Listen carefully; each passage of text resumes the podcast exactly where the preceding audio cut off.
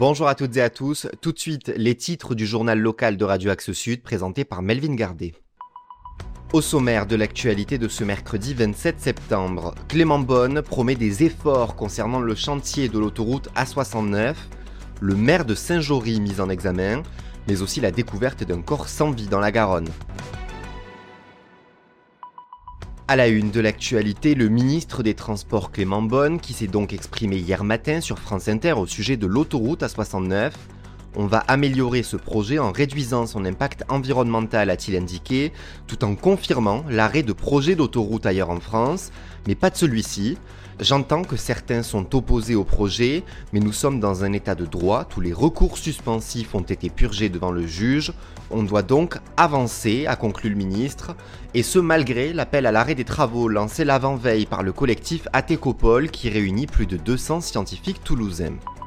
Les transports sont donc au cœur de l'actualité toulousaine puisque Jean-Michel Latte, le président de Tisséo, a pris la parole sur France 3 après les propos récents du président de la République Emmanuel Macron au sujet du financement de la dizaine de RER e métropolitains envisagés en France et dont Toulouse fait partie.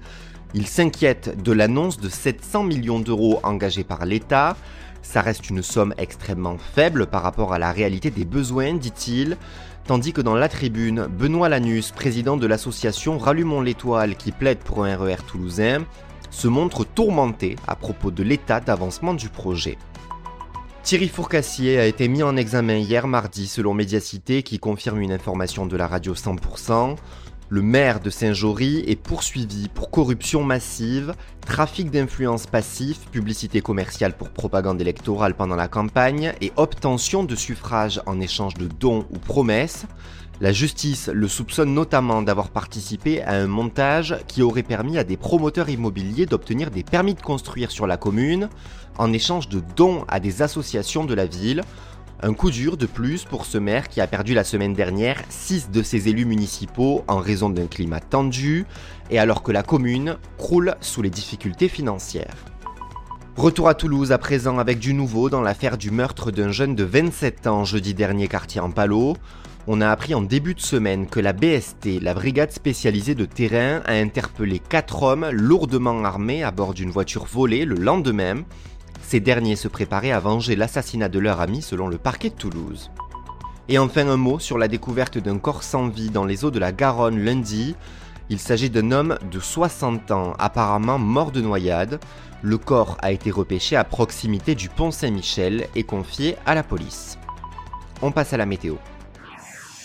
La vague de chaleur qui touche l'agglomération se poursuit ce mercredi. Sont attendus 30 à 32 degrés cet après-midi et encore 24 en soirée. Le ciel sera voilé jusqu'à demain. Jeudi justement 18 le matin, quelques nuages sont attendus dans la matinée sans grande incidence sur l'ensoleillement, avant une hausse des températures pour atteindre les 29 degrés dans l'après-midi. Le ciel sera dégagé. À noter un écart de 7 degrés par rapport au normal de saison. La journée de vendredi sera similaire, bien qu'un peu moins chaude. Le journal local d'Axe Sud, c'est tous les lundis, mercredis et vendredis à 12h30 et 13h30 sur le 105.1 et depuis peu en podcast dès 13h. Bonne journée à vous et à vendredi.